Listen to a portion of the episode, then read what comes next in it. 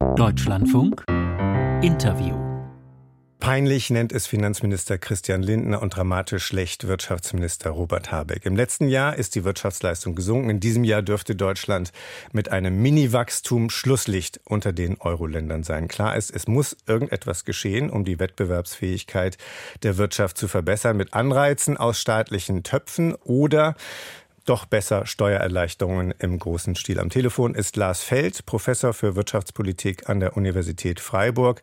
Bis 2021 war er zehn Jahre lang Mitglied im sogenannten Rat der Wirtschaftsweisen, die letzten zwei Jahre als Vorsitzender. Finanzminister Christian Lindner hat ihn im Februar 2022 zum, wie es heißt, persönlichen Beauftragten für die gesamtwirtschaftliche Entwicklung berufen. Schönen guten Morgen, Professor Feld. Guten Morgen, ich grüße Sie. Kann ich aus Ihrem Ehrenamt im Bundesfinanzministerium schließen, die erhebliche Entlastung von Unternehmen in Deutschland, das ist auch für Sie der Königsweg, um der Wirtschaft wieder mehr Schwung zu geben? Nun, ich will ja nicht von Königswegen reden, aber es wird schon darum gehen müssen, die Unternehmen äh, so von Kosten zu entlasten, dass sie größere Investitionsanreize im Inland haben. Und da gehört die Steuerbelastung eben dazu. Aber äh, Bürokratie, Regulierungskosten sind sicher wichtig. Und wir dürfen die Energiekosten nicht vergessen, da ist das eine oder andere noch machbar. Hm. Wenn es solche Entlastungen gibt, das ist ja auch im Großen und Ganzen das, was wir aus ähm, dem Bundesfinanzministerium hören, also Unternehmenssteuern äh, äh, runter, äh, Energiepreise entlassen, Bürokratie abbauen. Das alles wird ja zig Milliarden an Steuereinnahmen kosten. Wie ist diese Lücke zu schließen? Also zum einen kommt es genau darauf an, was Sie bei Steuern machen. Äh, der Vorschlag, den äh, Solidaritätszuschlag, den Rest äh, Soli zu streichen, würde sicher äh, 12 Milliarden etwa kosten. Ähm, aber man hat ja auch andere Möglichkeiten. Man kann beispielsweise überlegen, ähm, inwiefern man beschleunigte Abschreibungen einsetzt, also über das, was wir jetzt an Abschreibungsmöglichkeiten der Unternehmen haben, noch weitere Möglichkeiten zu schaffen. Bürokratie und Regulierungsabbau kosten relativ wenig, außer die Notwendigkeit, sich zu einigen, und zwar nicht nur ähm, in dieser Bundesregierung, sondern auch mit den Ländern. Hm. Aber trotzdem bleibt da nicht ein gewaltiges Loch, wenn wir uns vor Augen führen, dass die Finanzierung wichtiger staatlicher Aufgaben, nicht zuletzt der Sicherheit, jetzt schon ein Problem ist und perspektivisch ein noch viel größeres werden wird? Also äh, es ist schon so, wenn man Steuern äh, reduziert, insbesondere die Steuersätze reduzieren würde, dann würde auch äh, im Bundeshaushalt wieder ein Refinanzierungsbedarf entstehen. Ähm, der ist sowieso schon, also schon für 2025 sind ja gewisse Einsparungen notwendig, äh, so dass es dann äh, dadurch sicher noch mal ein bisschen schwieriger würde.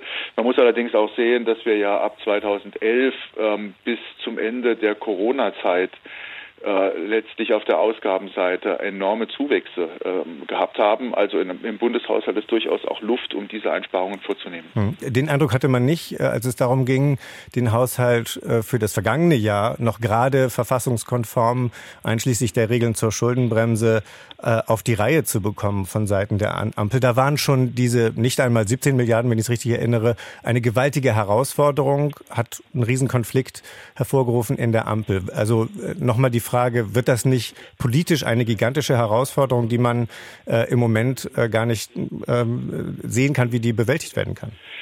Nun, ich vermeide solche Wörter wie gigantisch, weil äh, das ist mal ein politisches Geplänkel, das dann hm. in der Öffentlichkeit ausgetragen wird. Zunächst waren es 17 Milliarden, nachher waren es 10 und am Ende ist es eine einstellige Milliardensumme gewesen, die dann raus musste. Und äh, genauso ähm, wird das 2025 sein, dass wir äh, dann irgendwann feststellen, wie viel es wirklich ist. Äh, die Spielräume im Bundeshaushalt sind da. Es ist eben schwierig, die politische Einigung herbeizuführen. Das sehe ich sehr wohl, aber äh, dazu ist diese Bundesregierung gewählt. Sie muss hm. sich einigen. Ja, und auf, dann schauen wir ein bisschen auf die andere Seite, auf das, was dem Wirtschaftsminister eher vorschwebt. Was spricht denn gegen den Ansatz von Robert Habeck, dass dieser nötige Umbau zu einer klimaneutralen Wirtschaft äh, dass der nur zu stemmen ist, wenn der Staat ihn eben mit sehr viel Geld unterstützt. Im Zweifel auch mit Schulden. Also ich bin äh, bei so großen Subventionsprogrammen ausgesprochen äh, zurückhaltend, weil man typischerweise bei den Subventionen weniger erreicht, als man möchte. Also in dem Fall äh, beispielsweise die Hoffnung, dass damit die Stahlindustrie in Deutschland erhalten bleibt, wenn man so hohe Milliardenbeträge für den Umbau äh, der Stahlindustrie zahlt. Äh, wenn die Energiepreise im Zuge einer höheren CO2-Bepreisung, und die wird notwendig, notwendig sein, um ähm, klimapolitisch erfolgreich zu sein, also den Klimawandel einzudämmen, äh, dann wird man sich um die Wettbewerbsfähigkeit Jahr für Jahr Sorgen machen. Und dann äh, läuft, läuft man früher oder später in eine Dauersubventionierung hinein, die nicht finanzierbar ist. Mhm. Das erhöht ja nicht die Wettbewerbsfähigkeit. Es ist ja letztlich nur eine Milderung der schwierigeren Umstände, die man im Strukturwandel hat. Und wir haben viel Erfahrung mit Strukturwandel in Deutschland gehabt. Wir haben ihn mit diesen Subventionen schon früher in der Stahl- und äh, Kohleindustrie äh, verschleppt. Während in Branchen, in denen Subventionen nicht gezahlt wurden, denken Sie an die Textilindustrie, die in den 80er, 90er Jahren große Schwierigkeiten hatte. Die haben sich umgestellt, diese Regionen. Die sind heute ganz anders aufgestellt. Mhm. Und das, was die, die Wettbewerbsfähigkeit Deutschlands ausmacht, äh, die große Agilität im Mittelstand.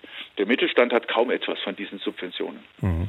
Also dem Bundeskanzler, wenn ich es recht äh, verstehe, geht es ja auch immer darum, die Breite der industriellen Basis in Deutschland zu erhalten. Und das ist für Sie aber kein Argument, beim Thema Subventionen eben flexibler vorzugehen, als so kategorisch, wie Sie das beschreiben, dass Subventionen in der Regel mehr kosten, als sie bringen.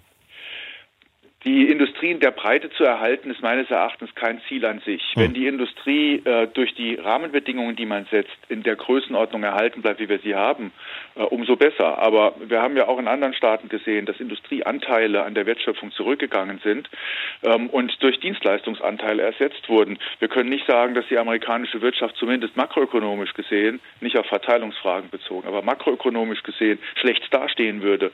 Und sie hat einen deutlich niedrigeren Industrieanteil als Deutschland. Mhm. Allerdings, wenn Sie schon den Vergleich mit den USA ansprechen, dort werden Hunderte von Milliarden aufgewendet, um eben die Transformation zu stemmen.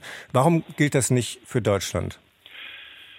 Ob die USA das durchhalten werden, werden wir noch sehen. Denn ähm, wenn wir jetzt an, uns anschauen, dass schon erste Ratingagenturen im vergangenen Jahr die USA ähm, heruntergestuft haben, die Zinsausgaben in den USA noch deutlicher gestiegen sind als bei uns, weil auch der Zinssatz, den sich die USA gegenüber sieht, höher ist als in Deutschland, ähm, dann wird man abwarten müssen, was hier passiert. Und der Erfolg dieser Politik ist ja nicht ausgemacht. Dass äh, in den USA mehr investiert wird, hat deutlich mehr damit zu tun, dass die Steuerbelastung niedriger ist, das Regulierungsniveau niedriger ist, man schneller in Genehmigungsverfahren an die Genehmigung kommt, äh, während die Mittel, die durch den äh, Inflation Reduction Act jetzt ähm, äh, bereitgestellt werden, ja erst langsam ziehen. Äh, das heißt, da steht uns ja dann eher noch eine Abwanderung bevor, äh, wenn wir äh, nicht bessere Rahmenbedingungen setzen. Die Bundesregierung setzt ja auch auf Anreize, auf Förderung von Bereichen, die sie als Schlüsselbereiche für die Zukunft identifiziert. Ein Beispiel ist vielleicht der grüne Wasserstoff. Da fließt viel staatliches Geld in die Entwicklung. Sollte der Staat diese Unterstützung auch einstellen oder ist das etwas, was nötig ist und was auch für Robert Habecks Argumentation spricht? In Ihrem Beispiel bei grünem Wasserstoff äh, kann ich der Förderung ähm, einiges abgewinnen. Wir werden ja trotzdem im äh, Energiebereich weiterhin ein Importland bleiben. Wir werden also auch grünen Wasserstoff in größerem Umfang aus dem Ausland beziehen müssen. Äh, man sieht im Moment schon, dass in der Golfregion die ähm, äh, Erdöl produzierenden Länder eben auch auf äh, grüne Energie umbauen, grünen Wasserstoff bereitstellen wollen und dann weiter Lieferanten sein werden, also nicht nur Staaten wie Australien oder die USA. Ähm, aber äh, die äh, Grundannahme, dass man ganz bestimmte äh, Unternehmensbereiche als Schlüsselindustrien identifiziert und sie hier jedenfalls im Land halten will, da bleibe ich trotzdem skeptisch. Denn es gibt äh, eben ähm, immer wieder die Behauptung, was eine Schlüsselindustrie ist und am Ende stellt sich heraus, die ist es nicht. Äh, und äh, die Mittel, die eingesetzt worden sind, waren äh, verschenkt. Sprechen wir kurz noch über das Wachstumschancengesetz. Es soll ja den Unternehmen durch die Konjunkturflaute helfen mit steuerlichen Entlastungen, mit beschleunigten Genehmigungsverfahren. Hängt gerade nach der Entscheidung im Bundestag jetzt im Bundesrat fest, wird dort blockiert. Wie wichtig ist da eine schnelle Einigung? Die Einigung ist schon sehr wichtig. Das äh, Volumen des Wachstumschancengesetzes ist zwar mit den jetzt äh, aus dem mit dem äh, Kompromiss, der aus dem Vermittlungsausschuss bisher rausgekommen ist, deutlich reduziert auf etwas mehr als drei Milliarden Euro.